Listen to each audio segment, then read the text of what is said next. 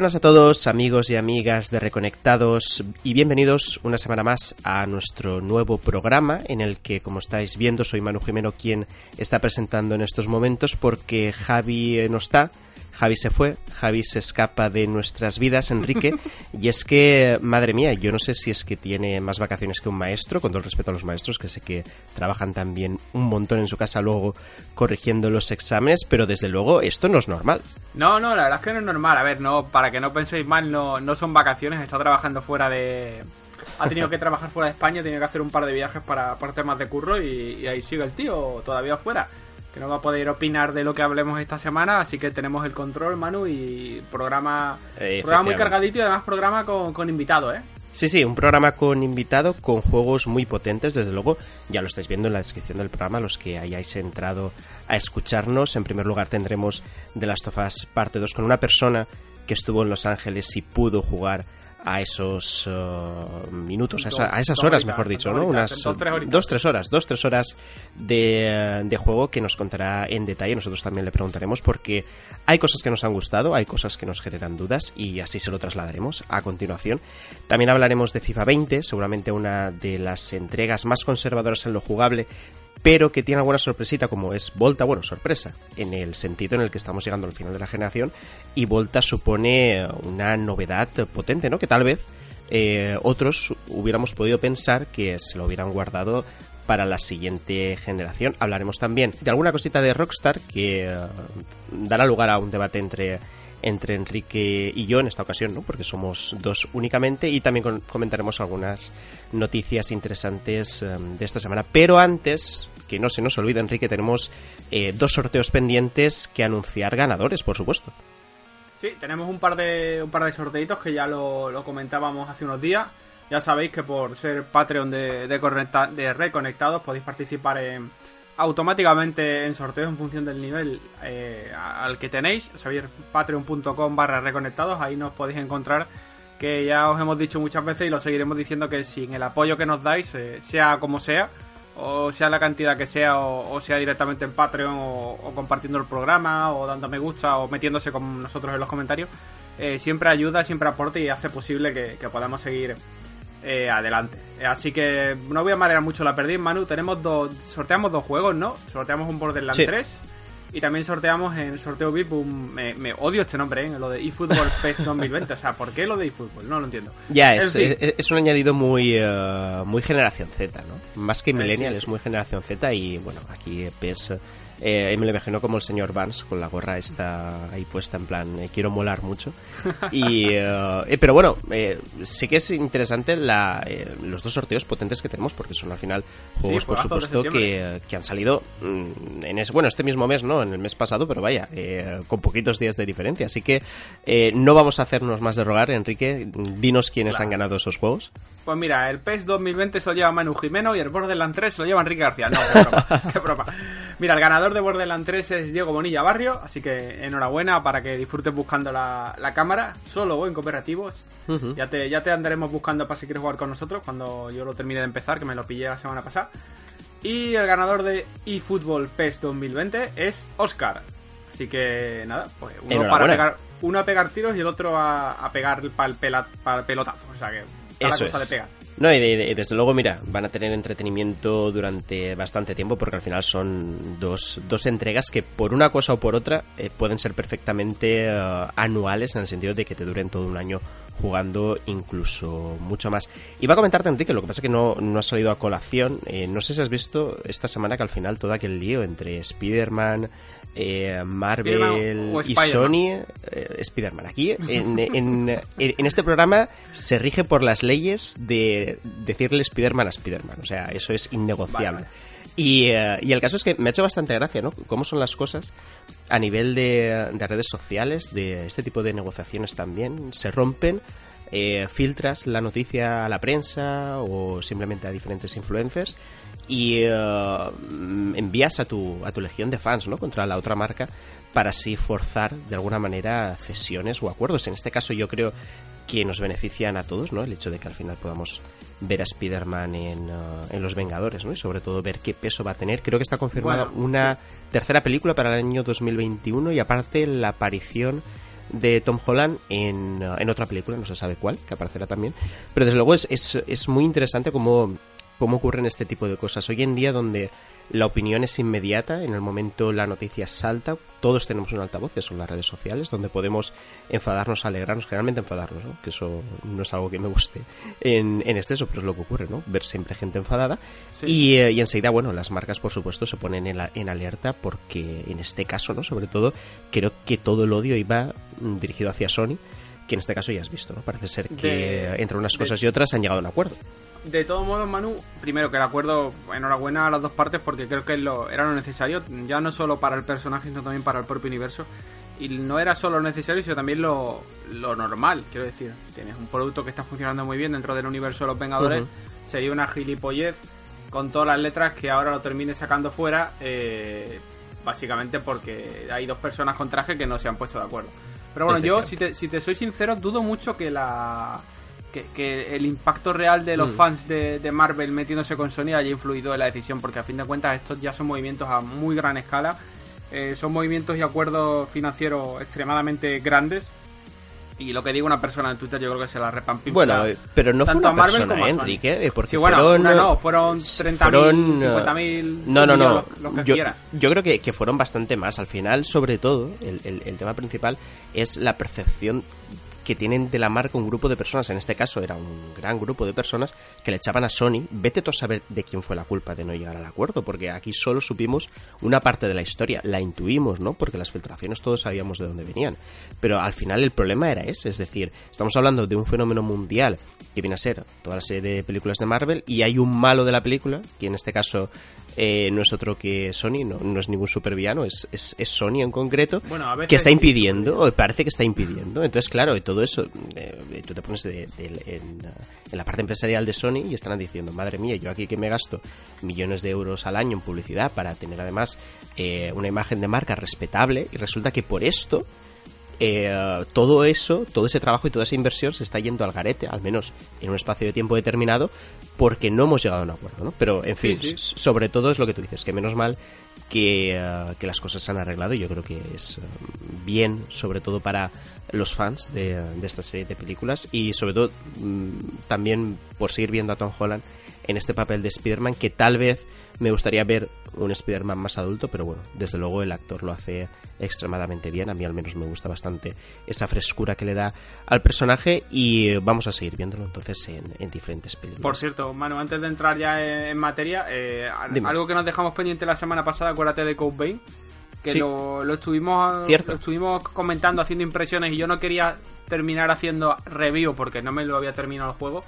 Eh, y quería darle el beneficio de la duda a, a seguir jugando. Y efectivamente, por desgracia, se ha terminado confirmando lo que Sí. la, la intuición que que, teníamos de, aquella, que ya digo, que le había metido unas cuantas horas, pero no me la había terminado. Y al final, pues bueno, se ha quedado en un Souls, un intento de Souls Otaku con waifu bastante, bastante mediocre. Que lo digo Sí, más que nada porque nos lo habéis dejado en comentario, nos habéis preguntado por el grupo de Telegram, pues nada, aquí lo tenéis. Mm. Eh, os lo compráis, no lo compráis, pues yo os diría que os esperéis a que sea rebajita si os gusta mucho la estética. Eh, porque desde luego lo que cuesta no, no, no, no lo merece. Y visto el resultado que ha tenido a nivel de notas, no me extrañaría Mm. verlo rebajado en breve.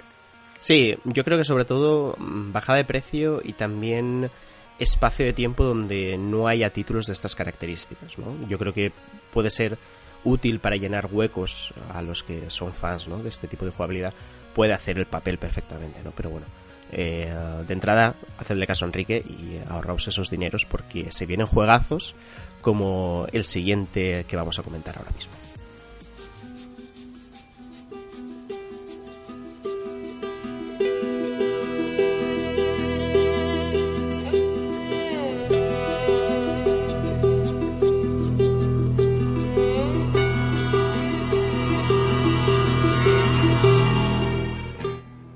Reconocibles siempre estos punteos de guitarra de Gustavo Santaolalla, que nos regaló mm, un tema tremendo ¿no? para esa primera entrega de The Last of Us. Y no podíamos escoger otra canción para abrir uh, este debate en el que tenemos la suerte de tener como invitado a Sergio Carlos González de Station. Hola Sergio, ¿qué tal? ¿Cómo estás? Hola chicos, ¿qué tal? ¿Cómo estáis? ¿Todo bien? Todo bien, todo perfecto. ¿Ya ha recuperado del, jet lag después de ese viaje a Los Ángeles para, para probar eh, The Last of Us parte 2? Sí, ya bastante recuperado, eh, con energías renovadas y sobre todo con, con, ya la mente fría después de, que hayan pasado varios días y, pues como digo, ¿no? después de verlo todo en caliente, que parece que está todo muy eh, exagerado, pero bueno, yo creo que ahora hmm. ya sí que podemos reflexionar de una manera más, más coherente y, llegar a las primeras conclusiones. Desde luego hay algo que yo creo que coincidís eh, todos aquellos compañeros, sobre todo de medios españoles, que es donde he podido leer las diferentes impresiones. No me he ido a, lo internacional porque tampoco me interesa lo que digan en, en otros países en, este, estos momentos. Me fío mucho de vosotros. Y, eh, y, es que todos habéis quedado encantados y sobre todo os ha convencido mucho lo que viene a ser los pequeños detalles, la atmósfera que envuelve a todo el juego y sobre todo la personalidad que destilan los diferentes eh, protagonistas o personajes destacados que tiene este The Last of Us parte 2 sobre todo, por supuesto, durante esas dos, tres horas que habéis podido jugar, ¿no? Entonces, la primera pregunta que, me viene a la mente, sobre todo. Sí, sí, Joel está vivo. no, hombre, no, no, no, a ver, a ver, está vivo. Ya lo hemos visto que, está vivo. Es, eh, esa, Enrique era pregunta de antes, pregunta de antes, pero la pregunta ah, de ahora, la pregunta de ahora realmente es ver hasta qué punto The Last of Us Parte 2 se puede sustentar únicamente en eso. Únicamente entre comillas, porque yo le doy mucho valor. Pero sí que es cierto que muchas veces en esto de hacer análisis y reflexiones y críticas más o menos eh, constructivas a los videojuegos, nos centramos muchas veces en, eh, en las mecánicas, en innovaciones, en ahora puedo hacer esto, esto otro, ahora eh, aquello otro. Y, en este caso no estamos en, en, en ese punto en concreto, estamos en uno en el que tal vez generalmente se le da menos importancia, al menos a nivel de notas y tal, que es el de la narrativa, es el de la historia. Entonces, Sergio, coméntanos exactamente si, si realmente este de las tofas parte 2 puede sustentarse en este aspecto en concreto. Sí, em, la respuesta corta es que sí. Y mm, la respuesta larga, si quieres, os pongo un poquito en contexto, ya que como tuve la oportunidad de, estar Adelante. pues si queréis os, cuento brevemente también lo que fue em, estar allí, la presentación, sobre todo para entender en, voz de sus propios creadores cómo quieren ellos transmitir que esa afirmación que hacía Neil Druckmann al comienzo de la presentación, donde decía que es su proyecto más grande, más ambicioso y más largo, ¿no? Em, lo primero es eso, ¿no? Va a ser un juego más largo y esto no tiene por qué ser necesariamente ni malo ni bueno eh, al final todos sabemos que, que, Naughty Dog es un estudio que construye sus historias más allá de, de historias muy complejas, ¿no? Porque al final la base conceptual del argumento de, de The Last of Us no es nada nuevo bajo el sol, pero eh, digamos que la exploración y el desarrollo de sus personajes es donde cala hondo, ¿no? Y yo creo que en este juego eh, pasa algo parecido, pasa algo parecido y es que em, a mí personalmente lo, primero que me llamó la atención con, estos personajes es la complicidad que existía entre ellos, ¿no? Em, Dina, sin entrar en ningún tipo de spoilers, pero Dina, que es la, la, chica que acompaña a Ellie y es la chica que pudimos ver en ese, en ese baile del E3 2018, Em, pues bueno, eh, tienen una relación bastante, bastante cercana, se están empezando a conocer. De hecho, esta primera demo, porque pudimos jugar dos demos, en esta primera demo mm, todo sucede un día después de ese baile. Y a mí de verdad que, me sorprendió mucho. Me sorprendió mucho el resultado inicial porque cómo se miran, cómo, cómo se tratan la una a la otra, ese comportamiento corporal que tienen, esos gestos, esas animaciones es todo eh, bastante, bastante impactante por el cambio que supone respecto a la primera parte, ¿vale? Que yo creo que al final no se aprecia tanto en los tráileres. De hecho, en, escuchando vuestro programa de la semana pasada, pues bueno, también comentabais, ¿no? Que, a lo mejor no era eh, tan impactante, ¿no? El tráiler. Y sin embargo, yo creo que, que es verdad, el tráiler a lo mejor no representa tanto lo que lo que te con lo que te encuentras tú luego durante la partida precisamente por el ritmo que adapta la propia partida y cómo se va contando a nivel narrativo todo lo que va sucediendo no hmm. y eso un poquito para empezar la verdad al, final, claro, entiendo que si estamos hablando, y sobre todo tú en, tu texto lo comentas, es un juego en el que eh, esos detalles, esas miradas, ¿no? Hmm. Ese a lo mejor eh, lo que comentas de cómo Dina va eh, con el caballo, cómo transmite decisión, ese tipo de relaciones que muchas veces no son palabras, sino que son gestos, que son cosas que se intuyen, que no es algo tangible, eh, se van, ves cómo se van materializando, también te, te evidencian el hecho de que para llegar al clímax concreto de cada parte del juego tienes todo eso delante y eso es imposible el, transmitirlo a través de un tráiler que al final, por supuesto, están pensados y están hechos para vender, para ser comerciales, para que a alguien que no esté metido tanto en, este mundo de los videojuegos o que tal vez no conozca de las tofas, pues eh, le llame la atención, ¿no? Y en ese caso yo creo que es el, enfoque que teníamos justo la semana pasada. De todos modos, Manu eh, Sergio, pero te he catalanizado ya. eh, el tema de el tema de, lo que comentábamos justo la semana pasada, por lo menos, apreciación mía, es que eh, Naughty Dog siempre se ha caracterizado, eh, por lo menos desde la era de Uncharted, por hacer eh, juegos visualmente espectaculares que exprimen al máximo el, hardware de la máquina, en este caso PlayStation 4, con un toque cinematográfico realmente sólido y con unos aspectos jugables más o menos, a ver, la palabra no es encasillados, pero sí que se mueven de un punto A a un punto B y sabes que difícilmente se van a seguir al C y mucho menos se van a ir al D. Eh, lo que te quiero decir con esto es que ahora nos contarás ya más allá en el terreno jugable, es que a mí el trailer no me sorprendió porque era prácticamente lo que esperaba. Y cuando ya de este estudio esperas esto, si no te hacen algo diferente, que es lo que realmente esperarías, pues te quedas un poco, no sé. Hmm.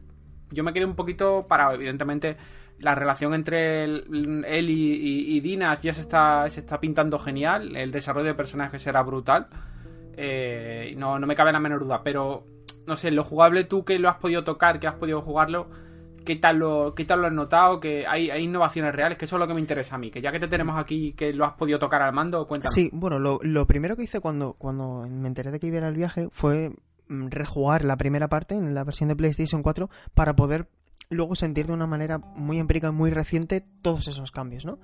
Y lo primero también es que hemos visto la punta del iceberg del juego, porque si nos están prometiendo el juego más largo que han hecho hasta la fecha, yo intuyo que va a superar holgadamente las 20 horas de, duración. Además, el ritmo de la propia aventura es un poquito más lento, ¿vale? Esto también creo que es importante reseñarlo. El juego como que se toma su tiempo para explicarte las cosas, para ponerte en contexto, porque al final es una secuela y es un juego que esto lo, comentaba en el texto, que lo que quiere es dar respuesta a muchas de las preguntas que tienen los jugadores, ¿no? Em, también plantea nuevas dificultades y eso se traslada al, apartado jugable, que es, a donde vamos. ¿Cómo se traslada? Pues, pues bueno, mm, es un juego muy continuista, al menos en los dos eh, capítulos que hemos visto mm, no hay nada que reseñar que no hayamos visto, porque no deja de ser un juego de, de acción, con muchos disparos, con algún que otro puzzle. Eh, y bueno, con, un fuerte componente narrativo en todo ese proceso. ¿Dónde me ha convencido a mí? Pues que al final no deja de ser una clara evolución de lo que ya hemos visto, pero muy, muy, muy perfeccionada. Eh, ¿Dónde se notan más esos cambios? En la segunda demo. Porque eh, en la segunda demo comienzas en ese complejo de, de chalés. Es una especie de urbanización con césped muy alto y es una especie de puzzle. Eso no se ve en los trailers, evidentemente, pero cuando tú estás ahí te das cuenta de que, mm, salvando las distancias y que nadie se lo toma al pie de la letra, pero es como una especie de Metroidvania en tres dimensiones, porque vas hacia adelante, vas hacia atrás, recoges cosas. Tú sabes que tienes un, eh, una serie de enemigos. Tienes cinco enemigos, que por cierto, uno de los aspectos por los que el juego es tan realista es porque todos esos enemigos tienen nombre y apellidos no solamente en el sentido de que cuando uno muera van a decir, ha muerto Jacinto, no sé qué. No, no solamente eso, sino en las reacciones que tienen el resto de compañeros. Me llamó mucho la atención que, por ejemplo, cuando matabas a uno de esos enemigos armados, la reacción de los compañeros se diferenciaba mucho entre sí. Había algunos que se ponían muy nerviosos, se distraían, otros directamente entraban en un ataque de ira, u otros tenían miedo. Y esto pasa también con los animales. Eh, el sigilo es una parte muy importante de la jugabilidad en The Last of Us 2. De hecho, pulsando el R1 tienes la posibilidad de ver eh, ese rastreo ¿no? de, lo que va a ser el, hmm. el, camino que va a tomar el enemigo. Entonces eh, me encontré en una situación en la que tenía que salir de ahí, porque lo, lo dijo el propio Neil Druckmann. Si os veis acorralados, a lo mejor la mejor solución es correr correr y salir mm, despavoridos porque hubo una pequeña polémica, ¿no? Con lo de, ay, se pueden matar animales y tal. Y es como, eh, tienes la opción de no matar a nadie. No solamente no matar a Mm. animales, sino de llegar al final de ese camino a través del sigilo. Y lo puedes hacer. Mm. Yo he de reconocer que no lo hice así porque me vi en una situación en la que no conseguí eh, salir mm, airoso de ese momento y aprovecho para comentar esto también porque es aquí donde se notan esas mejoras jugables y que al final sin haber nada revolucionario tú sientes que el juego está muy perfeccionado. Yo tenía en ese momento el arco en la mano, estaba en la hierba alta, se me empezó a acercar un perro y bueno, pues me empezó a morder. Le dio una patada, pude, sali- pude salir de ahí, pero me llamó la atención que por primera vez, y yo esto no recordaba en un videojuego hacerlo de esta manera, podía disparar estando tanto boca abajo como recostado como boca arriba. Cuando estás boca arriba no puedes apuntar, pero sí podía disparar. Y digamos que en ese momento entré en lo que se suele decir la zona, porque acerté tres eh, disparos de flechas seguidos. Uno le di al perro, otro di a uno de sus amos y otro a otro de los que estaban por detrás. ¿Y cuál fue mi sorpresa? Cuando, bueno, vi que la munición era escasa, es decir, si quería flechas tenía que recuperar las flechas que había utilizado y que luego el resto de compañeros pues empezaron a entrar como una especie de ataque de pánico de oh Jordan qué te ha pasado no sé qué Eh, los, la inteligencia artificial empieza a ser mucho más agresiva exige más de ti por lo tanto es un juego muy exigente y sobre todo muy violento y cuando digo violento no, no lo digo tan, no lo digo tanto en el sentido a lo mejor casi paródico que Mm. tienen algunos videojuegos donde todo es muy exagerado.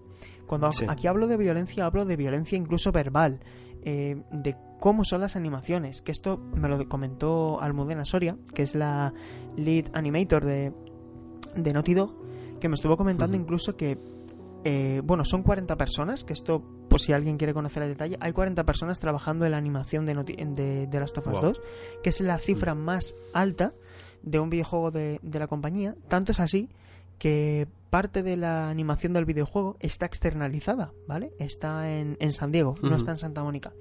Y los animales, por ejemplo, que están muy bien animados, yo le dije, oye, ¿cómo estáis, cómo habéis trabajado, no? Para animar los perros.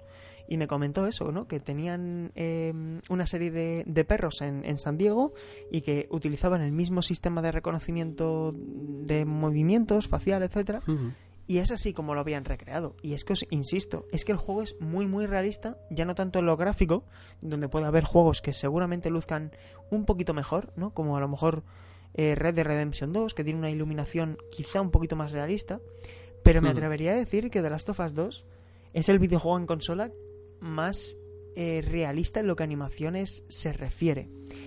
Y esos pequeños detalles hacen que la jugabilidad se sienta mejor, no se sienta tan... Hmm. No sé, yo cuando jugué este fin de semana pasado de nuevo de Last of Us remasterizado, creo que había algunas cosas que no me terminaban de convencer. Y de hecho, para que para poner a lo mejor un, un poco los puntos sobre las IES, no me terminó Hmm. de convencer las animaciones de, de los monstruos, ¿no? De los infectados. Creo Sí. que era un poco continuista en ese sentido.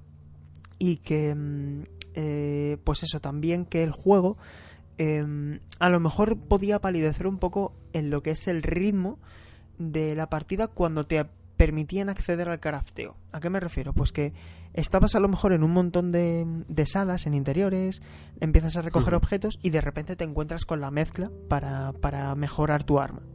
Y para mí Sí. esto rompió un poco el ritmo, ¿no? Porque no sé si... No sé cómo lo va a resolver Naughty Dog, pero a lo mejor cuando llevas ya haciéndolo 20 veces y estás Mm. escapando, a lo mejor hacer eso rompe un poco el ritmo de la partida. Entonces, a mí lo que me gustaría saber es si hacer esta serie de mejoras realmente se va a ver afectado en la utilidad del arma, ¿no? Porque yo apliqué una mejora para mi pistola, que la mejoré el fuego un 44% y no sentí ningún tipo de mejoría. Entonces, claro que... Vale, hemos jugado tres horas, pero creo que sería precipitado llegar a conclusiones a ese respecto, ¿no? Es un Sí. juego continuista, lo jugable.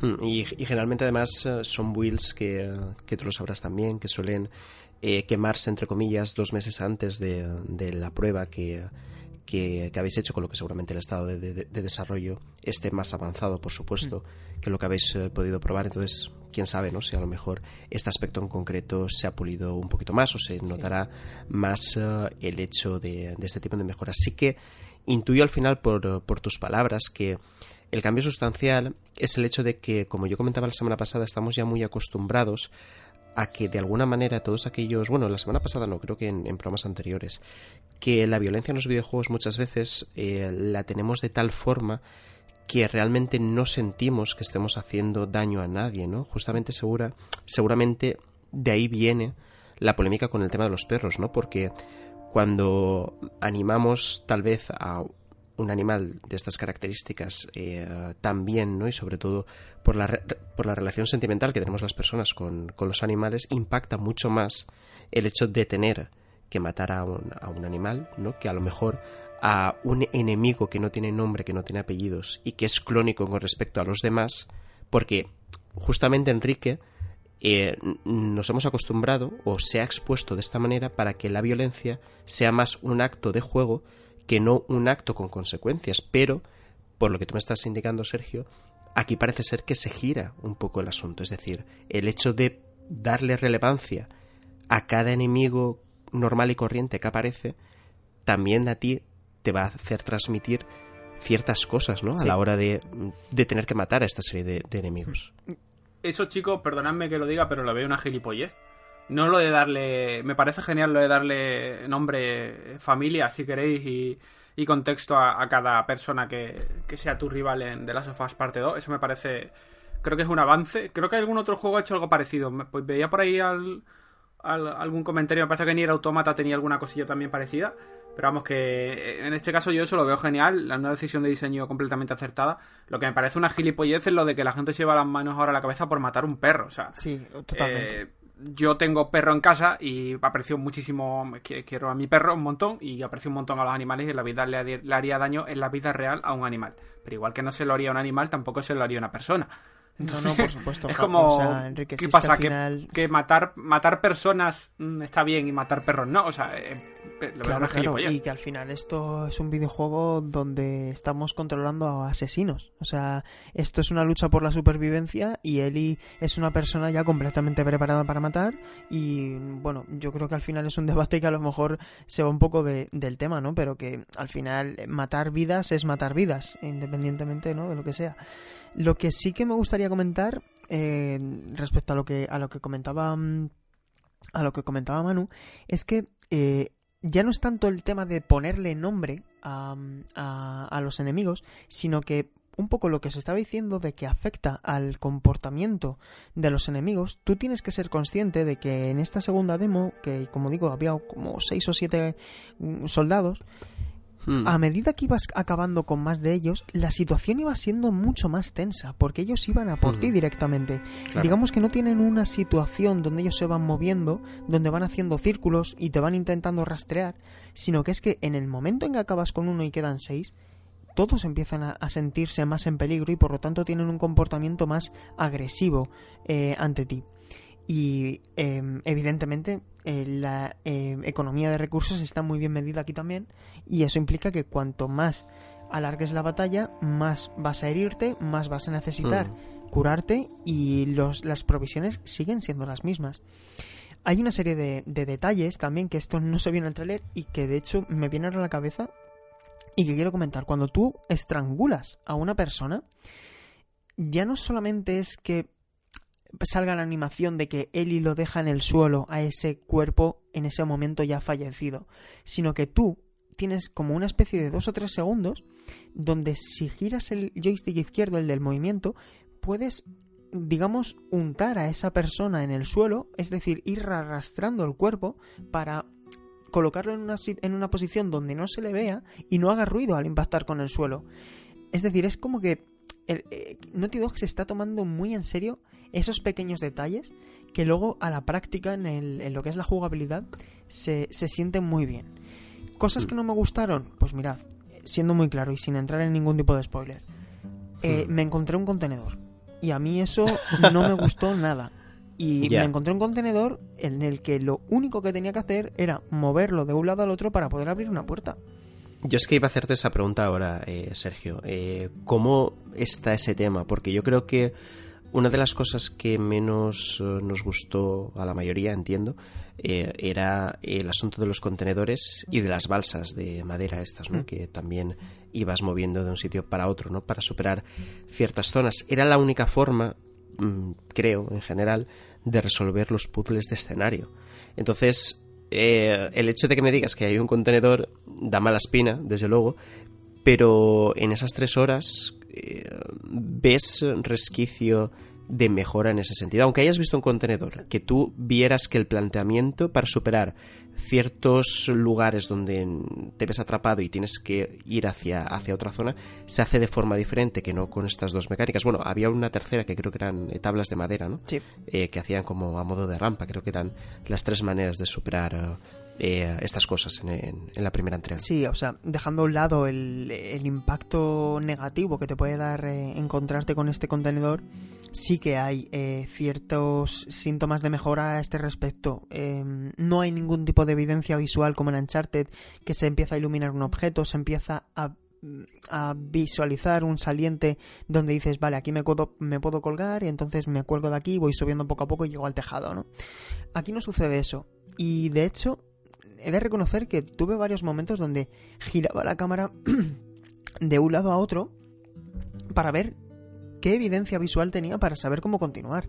Y eso me gustó porque estaba nevando, eh, aquí hay una serie de detalles impresionantes, ¿no? Cómo el viento impacta en las ramas de los árboles y la nieve va cayendo hacia el suelo. Y había más de una forma para llegar a un tejado en concreto. Eh, por ejemplo, me podía subir a un camión eh, subiendo en diferentes, em, pues bueno, cajas grandes. O también había otra. Eh, no es nada mm, rompedor, pero ya no es tan evidente. Es decir, ahora como que tienes que, que pensar un poco más para superar cada zona. Y como todo va acompañado constantemente de conversaciones, iba acompañado de de momentos donde te ibas encontrando coleccionables, donde ibas, es decir, en la propia interacción con el escenario, ibas conociendo qué estaba sucediendo, ¿no? Te encuentras este, esta medalla, le das la vuelta, bueno, todo eso muy Uncharted también, que, puedes girar la mano, le das la vuelta, lees el mensaje, vas coleccionando varias cosas y en ese sistema de avance, eh, eh, no sé si lo han hecho a propósito, pero te puedes como medio perder, ¿no? Es decir, estás avanzando, abres una puerta, llegas a una habitación, llegas a otra habitación y de repente dices, ¿y ahora dónde voy? Y claro, es que te estabas metiendo en un callejón sin salida. Entonces tienes que dar la vuelta, retroceder, ver qué indicio visual tenías para saber que esa era la habitación central. Digamos que lo que es el propio diseño de niveles, eh, si a nivel exterior se caracteriza por el nivel de detalle gráfico. A nivel interior he de reconocer que no me, que no me sorprendió tanto el nivel de detalle técnico, pero sí me gustó más el nivel de detalle sobre plano. Cómo estaba diseñado cada escenario, eh, lo imprevisible que era que de repente un suelo se podía venir abajo. Eh, y ahí, por cierto, se, se ofrece también otro ejemplo de lo que os decía de la complicidad entre estos dos personajes en la primera demo, cuando se caen las dos por una circunstancia que se ve en el tráiler y de repente se levanta Dina, se quita ahí el polvo y le mira con una mirada de seductora a Ellie, que de verdad es es como que eh, que te sientes muy partícipe, sobre todo cuando está todo acompañado de una banda sonora tan bien elegida y que por cierto anticipo los acordes de Gustavo Santaolalla en, eh, con esas guitarras suyas es muy reconocible y encaja a la perfección y te hace sentir que a lo que estás jugando es a de las tofas y creo que eso es lo más importante que este de las tofas parte 2 se siente de las tofas y mm, creo que, mm, que eso también es importante porque aunque no sea revolucionario sí que sí que se siente muy fiel a su estilo y mejora exponencialmente incluso en esta build que no tuvo ningún tipo de caída de frames y que os lo digo, lo vi en una pantalla de 55 pulgadas a un metro de distancia. El juego se veía muy muy bien, muy muy bien. Entiendo, entiendo Sergio que jugasteis en una PlayStation 4 sí, correcto. Esto, eh, eh, tanto las imágenes que se han publicado en, en el blog oficial están capturadas en una PlayStation 4 Pro y aunque yo no vi explícitamente la PlayStation 4 Pro, porque ya sabéis que todo esto está tapado con mantas y tal, a lo mejor estuve jugando en una Play 5, no, no, era una, era una PlayStation 4 con un DualShock 4, pero era el, hmm. era el modelo eh, Pro, en principio era el hmm. modelo Pro, eso es lo que nos dijeron, y, eso es lo que os puedo trasladar. Hmm. Hay, hay un aspecto, Sergio, que, en, estas impresiones que muchos eh, habéis sacado, que me llama la atención y al mismo tiempo me da un poquito de miedo, y es una mecánica que comentáis de objetos de un valor importante que se encuentran en zonas que para acceder a ellas tienes que hacer un ruido determinado. Y sobre todo la descripción de este tipo de, eh, de lugares o del acceso es eh, rompiendo cristales.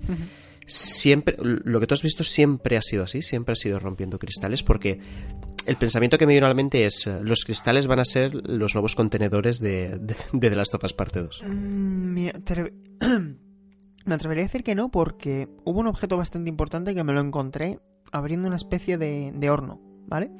Es decir, mm, hay una cosa que tampoco me terminó de convencer mucho, y es que al final, Hmm. eh, que Naughty Dog haya introducido crafteo está bien, pero no me termina de convencer por ahora el sistema de recolección de esos materiales, ¿no? Porque tú para poder craftear cosas necesitas haber recogido antes materiales. Y al final todos están siempre, para que os hagáis una idea, en cajones.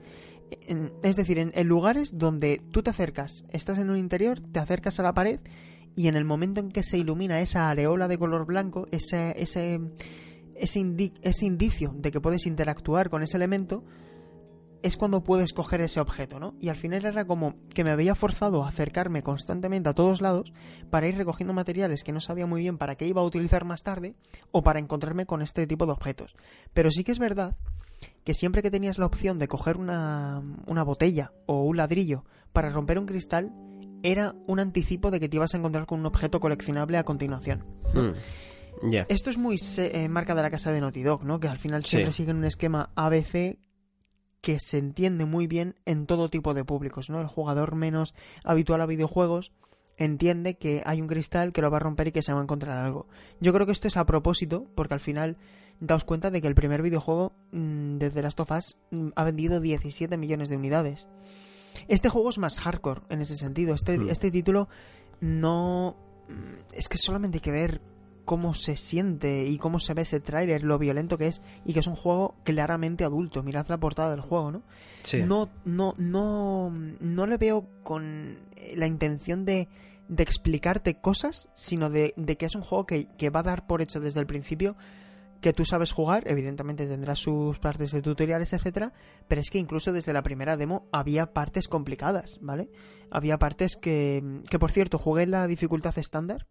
No me dijeron si era fácil, normal o difícil. Me dijeron que era la dificultad Hmm. estándar. Y yo entiendo, entiendo así que va a haber una anterior, es decir, va a haber una más fácil y que habrá otra más difícil. Mm. También me dijeron que estaba que era sensible a, a tener cambios, ¿vale?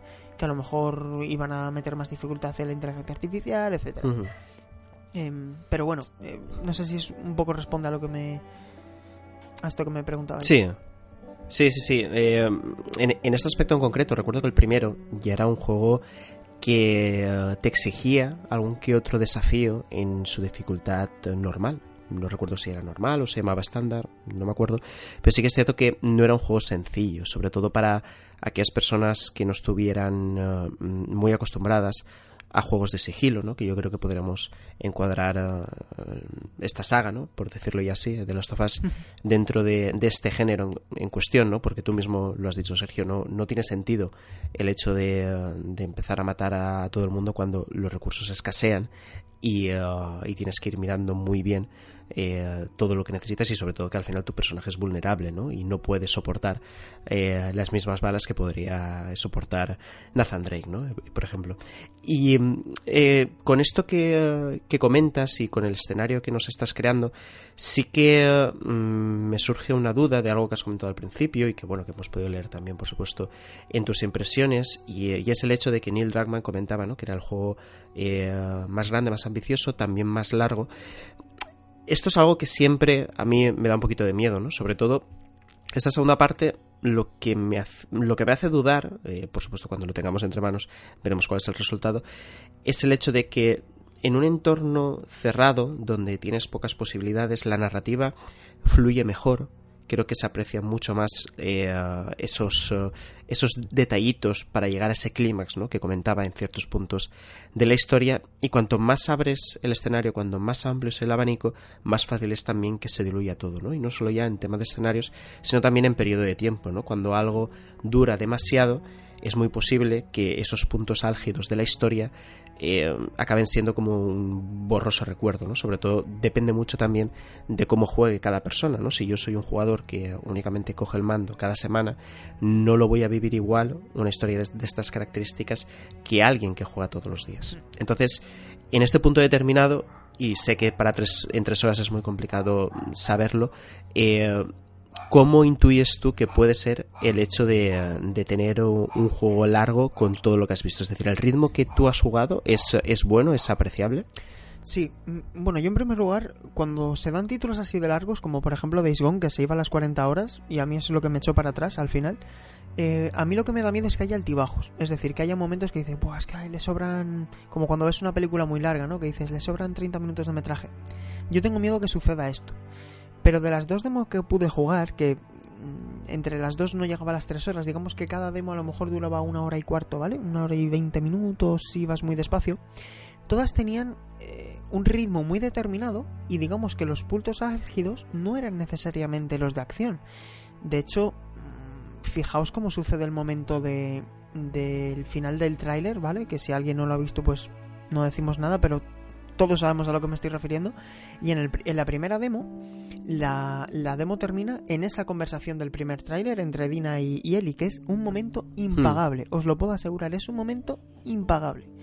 Porque es que incluso tiene referencias al baile de la noche anterior, pero bueno, todo lo que sucede ahí sucede de una manera muy lenta y sin embargo te sientes completamente inmerso en esa situación por cómo se va em, planteando, por cómo van sonando los acordes de música y que tú estás esperando ese momento. Es decir, estás eh, viendo cómo ellas están conversando mientras tratan de resolver el conflicto en esa primera demo, vas resolviendo los puzzles, vas acabando con esos infectados, pero estás esperando esa conversación, porque el juego te dice desde el principio que digamos ellas han entablado una conversación que se ha visto interrumpida por cierto suceso y estás esperando tú mismo que llegue ese momento, ¿no?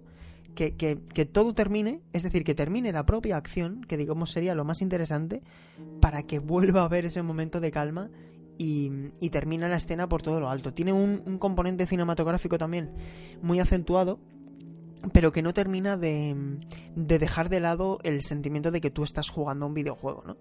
Eh, mm, yo, sinceramente, es que ¿Qué te, podría decir? Pues puedo juzgar por los dos capítulos que he visto.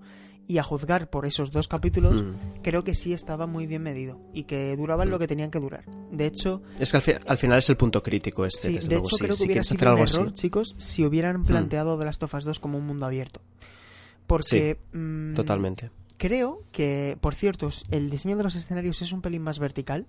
Porque el hecho de que sean eh, chalets eh, esos chales tienen varias plantas, tienen también garaje hmm. y todo eso, tú puedes entrar ahí y eso puede parecer una tontería, pero el hecho de que de que te consigas subir a lo alto de uno de estos de uno de estos adosados y dispares desde lo alto a uno de los enemigos que está abajo, pues a ti te da cierta ventaja. Claro, otra cosa es cómo consigas subir ahí. ¿Vale?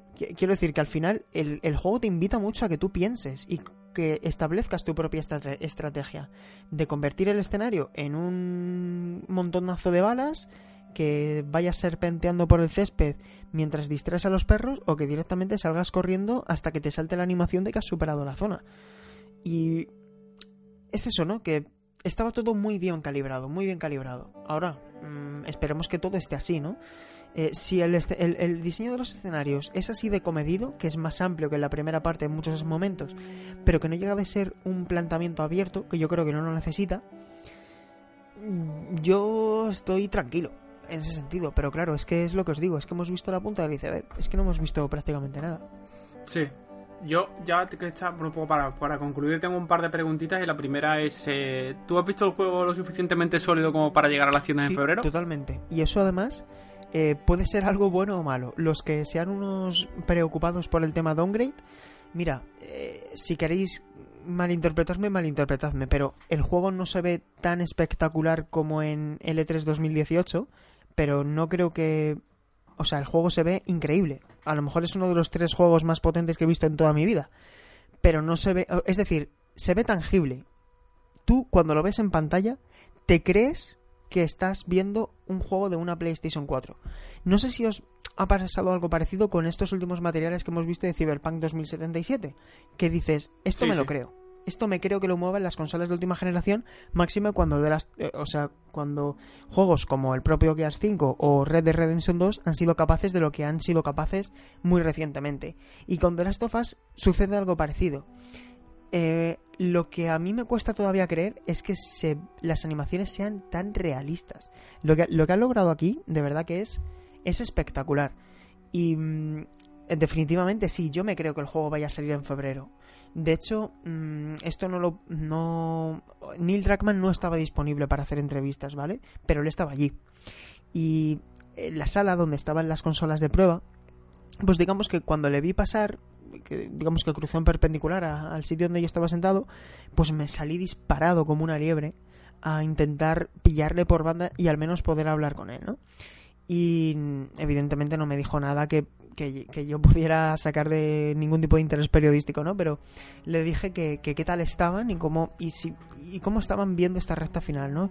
Y me dijo evidentemente que estaban siendo semanas duras, que estaban trabajando mucho y que sobre todo tenían ganas de terminarlo ya. Es decir, ellos ya están en la recta final del desarrollo y no creo que se hubieran jugado, esto ya es especular un poco, ¿no? Pero no creo que se la hubieran jugado a dar una fecha tan concreta si el juego no estuviese ya a puntito de terminar, mm. ¿no? El desarrollo.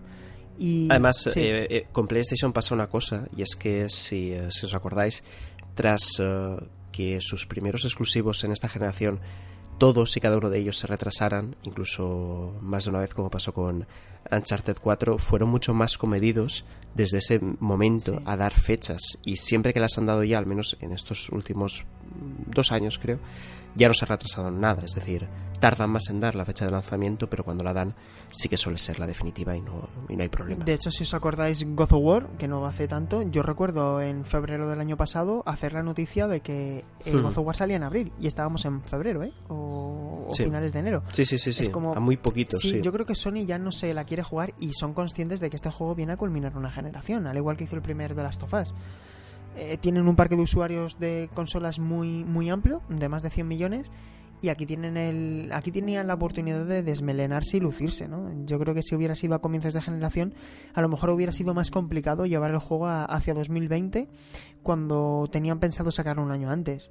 Pero en este caso yo creo que, que, el juego está saliendo cuando tiene que salir no que, que ellos han tardado lo que tenían que tardar y que así se plasma en el juego. Es un juego que se siente eh, de final de generación. No sé si esto a lo mejor os puede hacer eh, os sirve, ¿no? De, como explicación de que se siente de final de generación, de que, de que todo funciona como tiene que funcionar, de que el hardware se esté exprimiendo al máximo, no solo en lo técnico, sino en, esos otros pequeños detalles.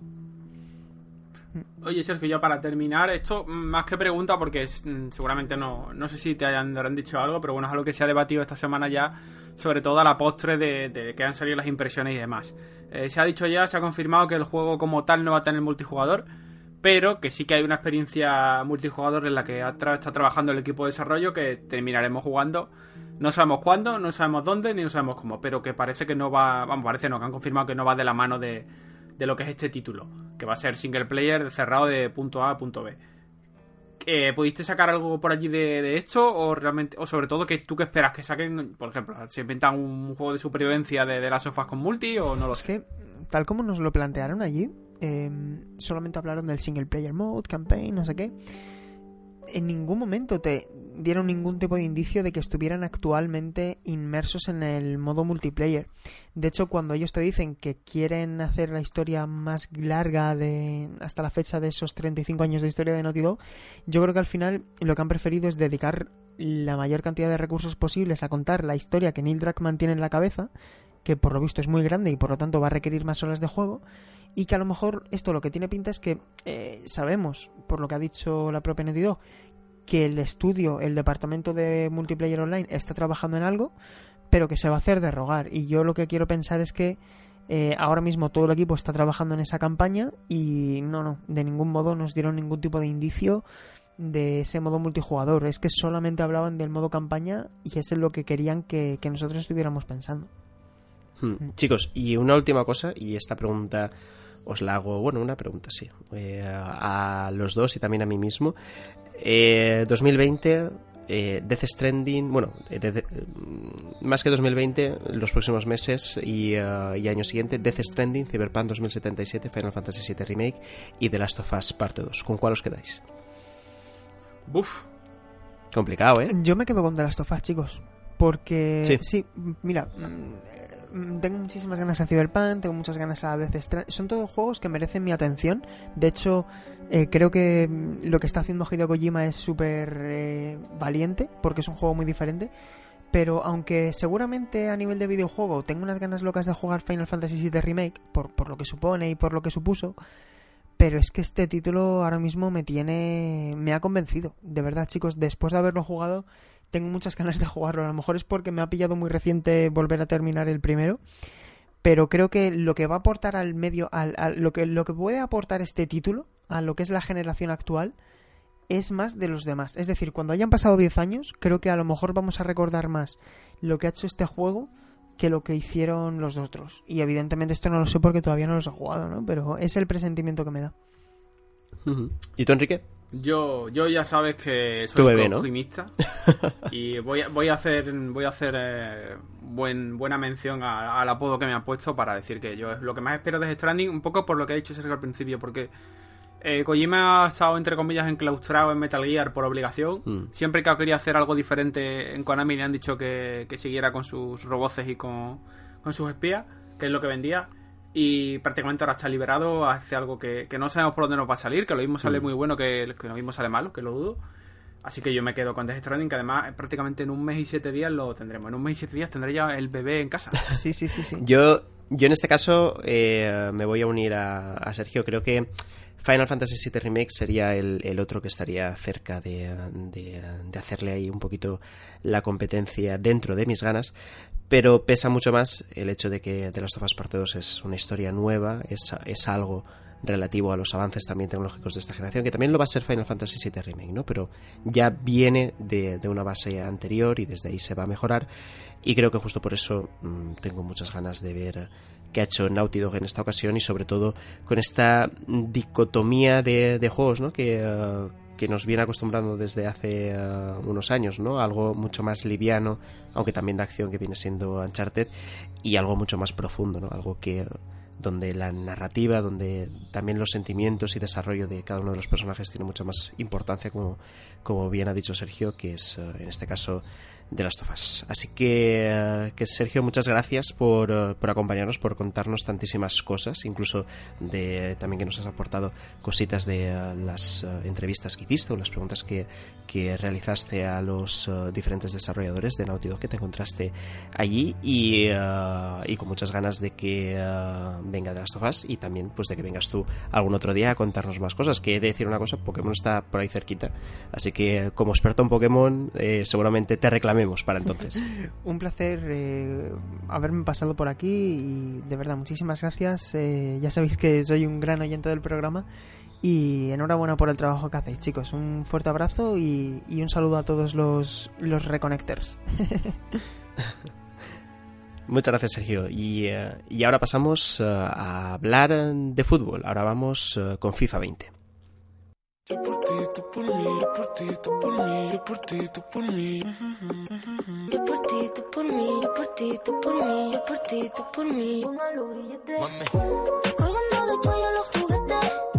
Dejamos de lado The Last of Us parte 2, que hemos tenido aquí un, un debate largo, intenso y sobre todo con la información de primera mano de alguien como Sergio Carlos que ha podido estar en Los Ángeles uh, viendo cómo está el desarrollo del juego ahora mismo, ¿no? Y qué novedades nos trae para hablar de una entrega anual de, de un género que es uh, el deportivo y dentro del deportivo del fútbol, que es uh, FIFA 20. Ya comentamos en, uh, en, algún programa anterior, Enrique, que tal vez el año que viene el tema de los juegos deportivos lo haremos de manera distinta, pero desde luego este año, ya que hemos empezado de esta manera, vamos a continuar de esta forma y me ha tocado esta vez a mí analizar FIFA 20, me he librado de de Pro Evolution Soccer 2020, pero no de FIFA 20, que oye, no es nada desagradable, por supuesto que no, lo que pasa es que siempre es complicado, ¿no?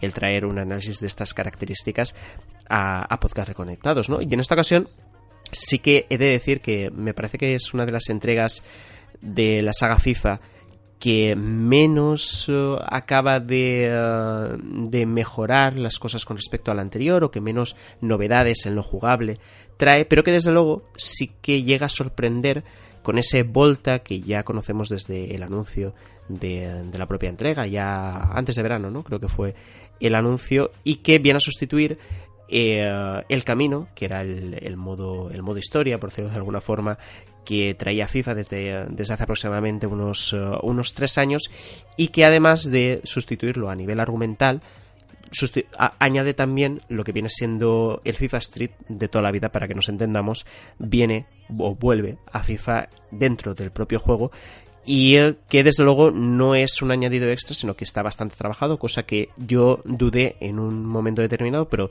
tanto físicas como, como a nivel jugable, como todo, ¿no? Está todo bien cohesionado y que supone una de las eh, novedades más importantes. Y digo que me sorprende todo esto porque estamos llegando al final de la generación y como decía en la introducción, cualquiera hubiera pensado, Enrique, que una novedad de estas características hubiera ido mejor ya para el año que viene, ¿no? Para eh, Xbox Scarlet, PlayStation 5, empezar con, con, una noticia así, ¿no? Y sin embargo, la han sacado ya. Eh, al final de la generación, no sé si es porque todo lo demás tenían poquitas cosas que mejorar, ¿no? Y era la única manera de tratar de, eh, de insuflarle a la franquicia algo nuevo con lo que seguir atrayendo a los usuarios, o si Tal vez porque tienen cosas más importantes guardadas para el año que viene. No deja de ser Manu, en este caso, un juego continuista, porque, a ver, es verdad que se habla de FIFA 20 como el FIFA más completo, eh, quizás de la generación, pero más que nada por inercia, porque esto es uno más uno son dos, más tres, tú sabes, que año tras año van sumando y van. Es muy raro que rechen algo, eh, salvo por temas de licencia y demás. Además, este año, una cosa que le gusta mucho a Javi de este FIFA es que trae a Rosalía en la banda sonora. Eh, lo cual hará que Javi hasta se lo compre en caso de cuando se entere. Pero bueno, el modo Volta este, eh, ¿qué tal lo has notado tú? ¿Crees que realmente es un añadido suficientemente potente como para, como para atraer a los jugadores? Sí, yo creo que acaba siendo sobre todo una modalidad de juego que eh, te hace romper tal vez con la monotonía que puedas tener del fútbol tradicional. Sí que es cierto que FIFA desde hace unos años ha esforzado con incluso cambiar las reglas en, uh, en, algún modo de juego, ¿no? El intentar reinventar el fútbol para aquellas veces donde necesitas una desconexión poder tenerla, ¿no? En este caso estamos hablando de una forma distinta de jugar, estamos hablando de una especie de fútbol sala callejero donde puedes tener portero, puedes no tenerlo, puedes jugar eh, 3 contra 3, 4 contra 4, 5 contra 5 y trasladar ese um, esa eh, cómo decirlo esa manera de jugar tan callejera tan uh, tan pícara no en ocasiones donde prima más un regate la rapidez uh, mental donde la filigrana está muchas veces por encima de la, de la efectividad táctica no porque eh, todos hemos jugado en la calle todos hemos empezado a jugar o la mayoría de nosotros eh, en el patio del colegio fútbol sala no y, y, sabemos exactamente cómo se juega de esta manera trasladarlo al final a, a un juego y además hacerlo bien no hacerlo con unas físicas de balón eh, como toca, es decir, el balón de fútbol sala todos sabemos que no es como el de, uh, el de fútbol normal, es decir, es, es, algo más pesado, bota menos, permite que tengas un control dentro de, de, lo que es el terreno de juego mucho más raso, tanto los pases como los regates. La pelota siempre va pegada a tu pie, pero también está pegada constantemente al terreno de juego, ¿no? Y todo eso sí que lo notas, sí que lo sientes en este Volta. Un Volta que a nivel argumental y a nivel de cinemáticas eh, me ha parecido no sé, yo creo que uh, iba, iba, a hacer un calificativo un poco duro, pero si explico que los juegos deportivos podrían esforzarse un poquito más ¿no? a la hora de trasladar historias uh, deportivas, tal vez de superación incluso, ¿no? o que denuncien tal vez actitudes determinadas dentro de, de lo que son eh, las paredes de esos estadios. Yo creo que mm, serían mucho más disfrutables que lo que vemos ahora, ¿no? Que son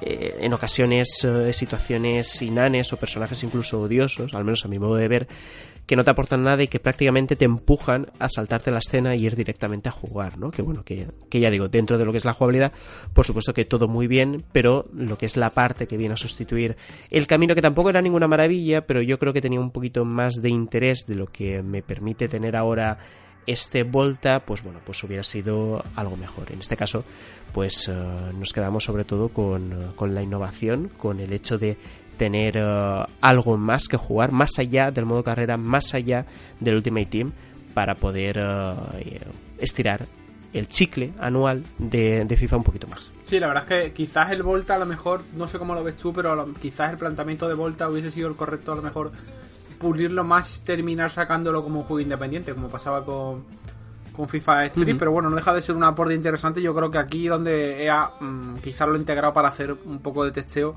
ver cómo responde la comunidad, ver si la comunidad quiere pues, este tipo de, de, fútbol callejero con este enfoque y quizás en el futuro pues lanzarnos un FIFA Volta 1 o algo así, no sé. Pero bueno, en su conjunto el juego como tal, con lo que es la tradición de FIFA, con lo que es el, el y demás, lo, supongo que será más o menos lo mismo que el año anterior, ¿no?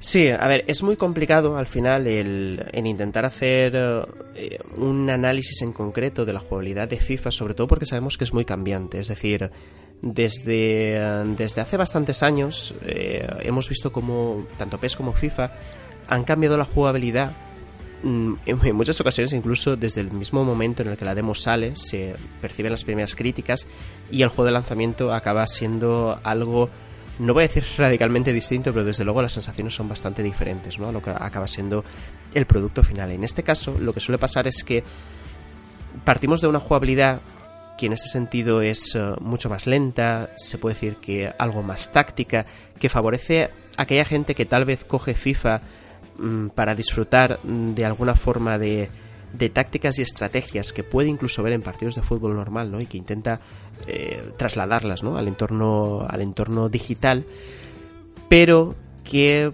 es previsible que, yo al menos lo entiendo así, que con el paso de los meses la cosa cambie y lo hagan un poquito más acelerado y sobre todo donde eh, el modo competitivo, donde vemos filigranas imposibles, donde la acción eh, es muchas veces demasiado fantástica para lo que es el fútbol real, vuelva a aparecer. Todo esto es una teoría mía, desde luego. Eh, si a, mí, para el tipo de jugador que soy, si FIFA se mantiene así, sería genial, pero ya digo que es muy complicado hacer una valoración de algo que se va a variar eh, próximamente. Sí que he podido notar, por ejemplo, el tema de los regates tiene, tiene mucho más peso también, tiene más relevancia y el hecho de, hacerlo bien, de medir muy bien el tiempo, sobre todo porque también el defensa tiene ahora más armas para evitar que te regateen de, de, una forma vergonzosa, ¿no? En este sentido es muy clave el hecho de ir reculando y al mismo tiempo ir midiendo cuándo crees que el rival va a pegarle un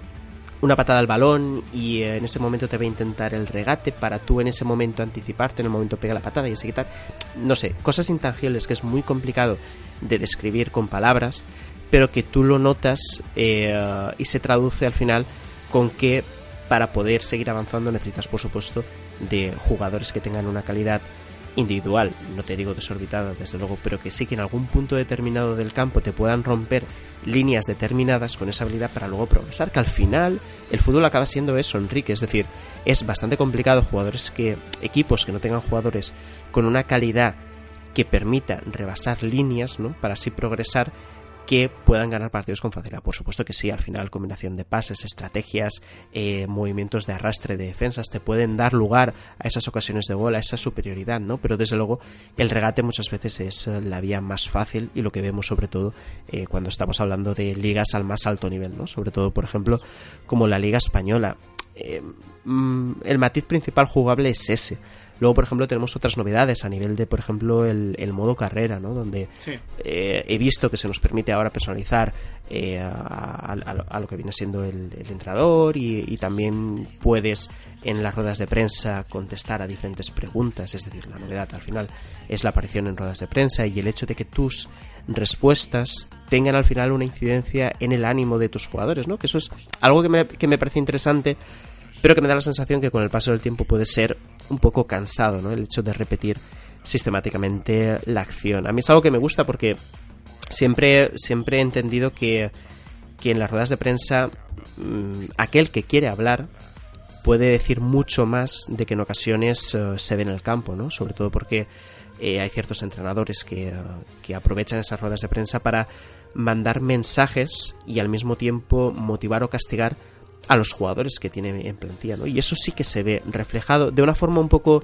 un poco básica, un poco primaria, pero al menos es un primer paso para intentar profundizar un poquito más eh, en este tema. Yo creo que hay mucho margen de mejora en, en este sentido, ¿no? Y incluso eh, ahora mismo yo creo que los deportes, ¿no? Eh, o los jugadores de élite están extremadamente influenciados por la opinión pública, ¿no? Ya no solo la prensa, sino también eh, todos aquellos fans que siguen a, los jugadores en, Instagram, en Twitter.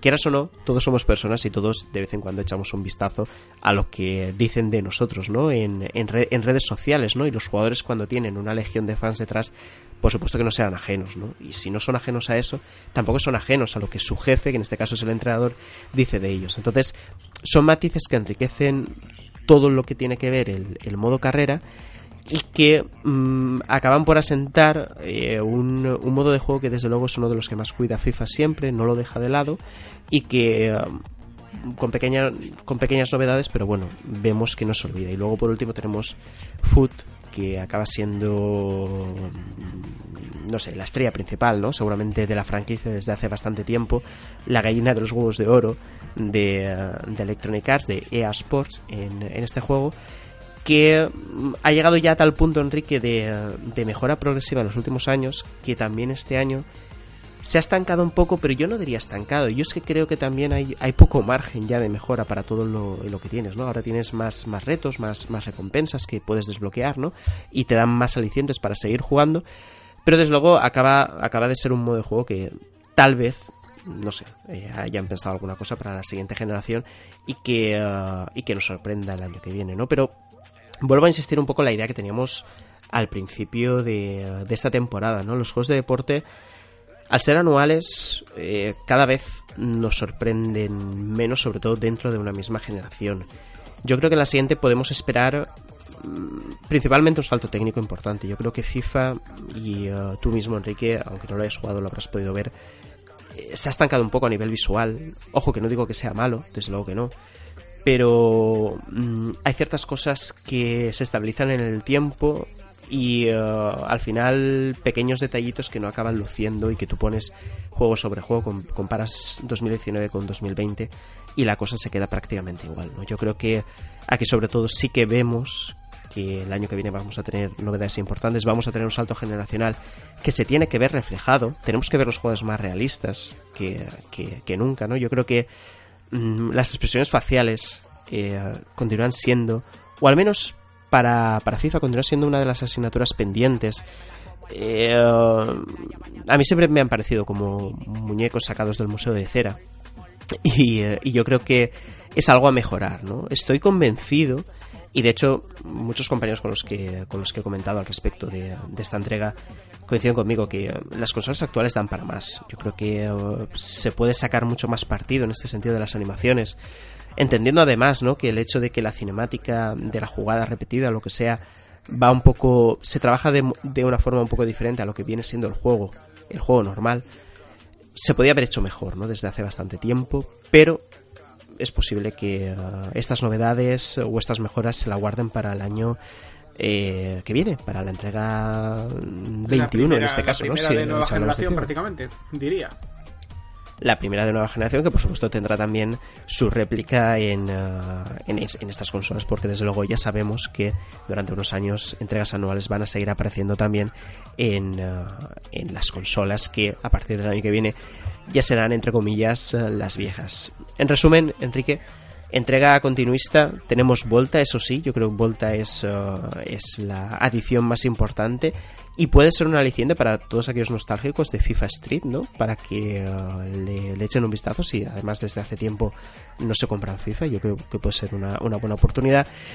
Y qué decir, Enrique, si es que aquel que está enganchado a, al Ultimate Team, diga lo que diga, se lo va a comprar. Porque es que tiene eso el Ultimate Team. Es que Ultimate Team te permite que si te metes dentro de él, si le sacas el máximo partido, es que en sí mismo supone un modo de juego que te puede durar un año entero. Es que el año entero te lo da el, Ultimate Team. Simplemente con la subasta, pues, con el hecho de hacerte diferentes equipos, con mejorarlos al máximo, porque hagas uno que destaque eh, por esta característica, con abrir sobres. Es decir, es un mundo de posibilidades que te permite además enfrentarte con toda tu confección de plantilla de jugadores a través de internet, ¿no? que es lo que al final le acaba dando la gracia ¿no? a esta entrega.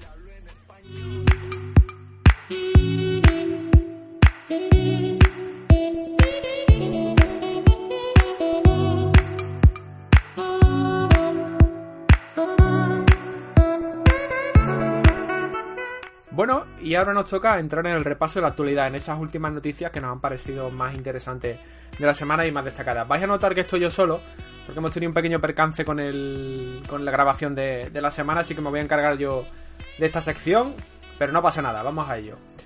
Por ejemplo, una de las novedades más destacadas de la semana y desde luego de las que más ha sorprendido a los fans de Pokémon es que Pokémon Espada y Escudo van a tener 18 gimnasios, que es una cantidad bastante notable en comparación con otros juegos de la licencia de Game Freak y que además van a tener distintas ligas Pokémon. Nos vamos a poder enfrentar a un mayor número de, bueno, de entrenadores de, gimnasio, en este caso, de campeones y vamos además a poder jugar en ligas de diferente nivel. Además, esto ya lo sabemos de antes, eh, va a haber entrenadores exclusivos de líderes de gimnasio exclusivos de espada y líderes de gimnasio exclusivos de escudo, así que vamos a tener que hacer una especie como de pastiche para poder llegar a jugarlos todos eh, bien, por lo menos para descubrir. Y eso da un aliciente más a la saga. Parece que el juego, a pesar de que hace unos meses eh, hablamos de él y tenía ciertas cosas que no terminaban de encajar, eh, va tomando rumbo. Ya queda muy poquito para que salga, para que llegue a las tiendas para Nintendo Switch. Y esto es una buena noticia por el contenido y por todo lo que representa. Segunda novedad de la semana, ya se han anunciado las voces de doblaje para España de Dead Stranding, ya sabéis, el nuevo juego de Hideo Kojima, que llega a las tiendas el próximo 8 de noviembre en exclusiva para PlayStation 4. Casualmente va a ser el bueno, el nuevo juego de Kojima va a ser eh, doblado al castellano y prácticamente no se dobla un juego de Hideo a, nuestro idioma desde Metal Gear Solid 1 de PlayStation, aquel mítico pero que coño, eh, dicho por pronunciado por Alfonso Vallés. Eh, no sabemos si tendrá algún tipo de easter egg en este doblaje. Yo desde luego si hubiese dirigido el doblaje lo hubiese incorporado. Pero bueno, la verdad es que las voces eh, son bastante talentosas, son actores y actrices de doblaje muy conocidos. En el caso de Sam Bridges, que es el, personaje protagonista, corre a cargo de Carlos Di Blasi. Eh, ya sabéis, es Norman Reedus en The Walking Dead. Nos encontramos también con Adelaida López, que es la, voz que hará de, de Mama, el personaje de, de Margaret Qualley. Iñaki Crespo va a ser el encargado de doblar a Higgs y vuelve, en este caso en un juego de PlayStation, Rafa Azcárraga, Rafael Azcárraga, que es la, voz de Kratos en God of War. También se suman Deadman con la voz de Fernando Luis y Gaby Jiménez, que se encargará de interpretar a, Cliff. Amelie, que es una especie como de presidenta de la nueva Unión de Estados Unidos, se corre a cargo de Cecilia Santiago. Y Juan Antonio de la Maza es el que se va a encargar de, Harman, que os sonará a lo mejor de Breaking Bad. Por último, Fragil, o Fragil, ya veremos cómo la terminan llamando, será Neri Walde. En fin, va a ser una historia muy interesante, además con un doblaje a la altura de lo que se puede llegar a esperar siempre de, los títulos exclusivos de la casa PlayStation. Y hablando de la casa PlayStation, también importante novedad de la semana, eh, PlayStation Now ha anunciado que rebaja su precio de forma oficial y ya de forma continuada. Baja de los 14,99 euros eh, al mes a los 9,99 euros. Es decir, se pone en un precio eh, extremadamente mucho más competitivo, sobre todo se equipara por debajo, por ejemplo, que Netflix, que tiene un precio, ahora si no me equivoco, de unos 12 euros mensuales. Y este servicio, que es el servicio de juego en la nube de Sony, nos permite, como sabéis, jugar a juegos de diferentes consolas en diferentes dispositivos, como puede ser el PC.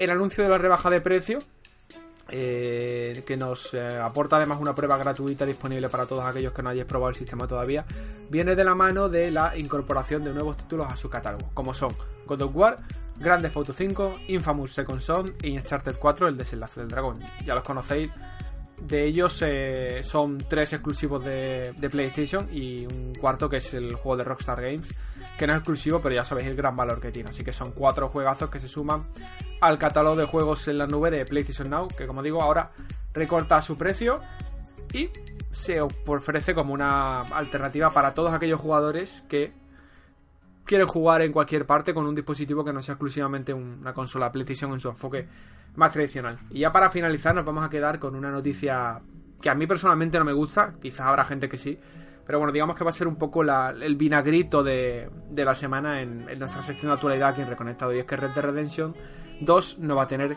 contenidos descargables eh, para un solo jugador, single player. Rockstar ha confirmado que están completamente centrados en este caso en Red Dead Online, que es la faceta multijugador del juego y que quiere seguir los pasos de GTA Online, que es el multi de GTA V, que como sabéis también se llevó por delante debido a su éxito los contenidos single player que estaban programados, por lo menos de inicio, para la aventura de Trevor, Michael y Franklin. Así que decisión de Rockstar de anular cualquier posible deseo de que veamos de nuevo a Marston y compañía conociendo historias alternativas de, la serie, en este caso de la segunda parte. Historias muy interesantes, desde luego, porque cuando salió recordad que no quedaba claro el destino de algunos personajes o lo que habían hecho, las aventuras que han vivido. Y desde luego hubiese sido muy interesante poder tenerlas de nuevo en pantalla, jugarlas. Hubiésemos tirado billetes segurísimo, pero Rockstar ha decidido por otra parte, lógica decisión por el tema de negocio, dedicarse en exclusiva a Red Dead Redemption Online. No sabemos si en el futuro terminará cambiando esta tendencia que ha seguido la compañía creadora de Grand Theft pero ahora mismo lo que tenemos es lo que hay y tendremos que conformarnos con ellos.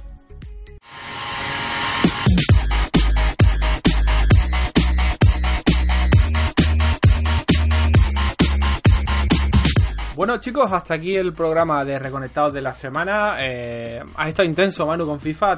se nota que le has dado bastante caña. Además, sé que es una saga que te gusta jugar en familia. Y bueno, creo que tienes algo que decirnos antes de que nos metamos en fregado de la semana que viene. Que Así ya es, Jabote. Uh, Jabote volverá y yo me iré. Eh, no os asustéis, no me voy de forma definitiva, desde luego, pero voy a estar tal vez un mes, mes y algo viniendo de forma intermitente. Habrá programas donde no estaré, habrá programas donde estaré un poquito, a lo mejor hay programas donde, donde puedo y, estoy el programa entero, pero por motivos eh, laborales, eh, personales, etcétera, etcétera, no os preocupéis, no es nada grave, desde luego que no.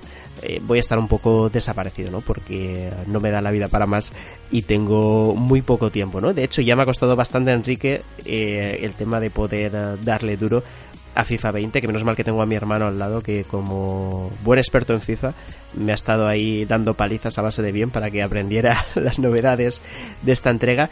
Y simplemente eso, yo, sé, yo seguiré escuchando, es decir, esté o no esté, yo seguiré escuchando siempre y uh, viendo qué novedades nos traéis uh, cada semana. Y espero muy pronto poder poder volver al, ritmo normal, ¿no? Que a mí me encanta estar aquí uh, con vosotros. Yo lo que te digo es que te propongo que traigamos a tu hermano en lugar de ti me parece bien. Y al cuñado de Javi en lugar de Javi. Entonces, Perfecto. Ya tenemos eh, eh, eh, el, próximo programa lo haces tú con ellos dos. en fin, chavales, ya sabes que ha sido un programa muy interesante con un montón de contenido. La semana que viene volvemos. Se acercan lanzamientos como The Witcher 3 en Switch. El que, al que si tenemos acceso prometo hacer un directo con peluca blanca. No tengo todavía la peluca, pero bueno, lo, lo gestionaremos, lo gestionaremos. Así que como decimos toda la semana, muchas gracias a todos los patrones que, nos apoyáis y sobre todo recordar, eh, en este caso, leer los nombres de todos los que colaboráis siendo nivel 3, como Javier Guardiola, Saúl Pérez, Roberto López, Andrés Montero, Tor36, Ton Rojas, Oscar Alberto Acrius, Guillermo Martínez, Jesús del Casar Suárez, Jesús Vega, Bruno Besugo, Santi RL, Jonathan Pérez, Lucho Fan, Jesús Benítez, sois un montón, ¿eh? Marco Serrano, David Hernando, Leonel Argüello, Buffy, Marcos Rodríguez, Javier Vázquez, Maza87, Héctor Rojas, Sergio Bernay, TOTOM, Etrofi Layer, Fernando de la Hermosa, Neo Parker, Daniel Cruzado, Leonardo, Will Arango, Igor L, Miguel Pérez Carasol y Carlos Beltrán. Así que a todos vosotros, muchísimas gracias por apoyar eh, el proyecto Reconectado. Seguiremos dando caña. Nos vemos la semana que viene, que ya vuelve a Jabote. Y ya sabéis, escuchadnos. Estamos en iBox, en iTunes, eh, suscribíos al Twitch haced todo lo que tenéis que hacer, que ya sabéis que todo lo que sea para ayudarnos siempre nos viene bien. Genial. Hasta la semana que viene, chavales.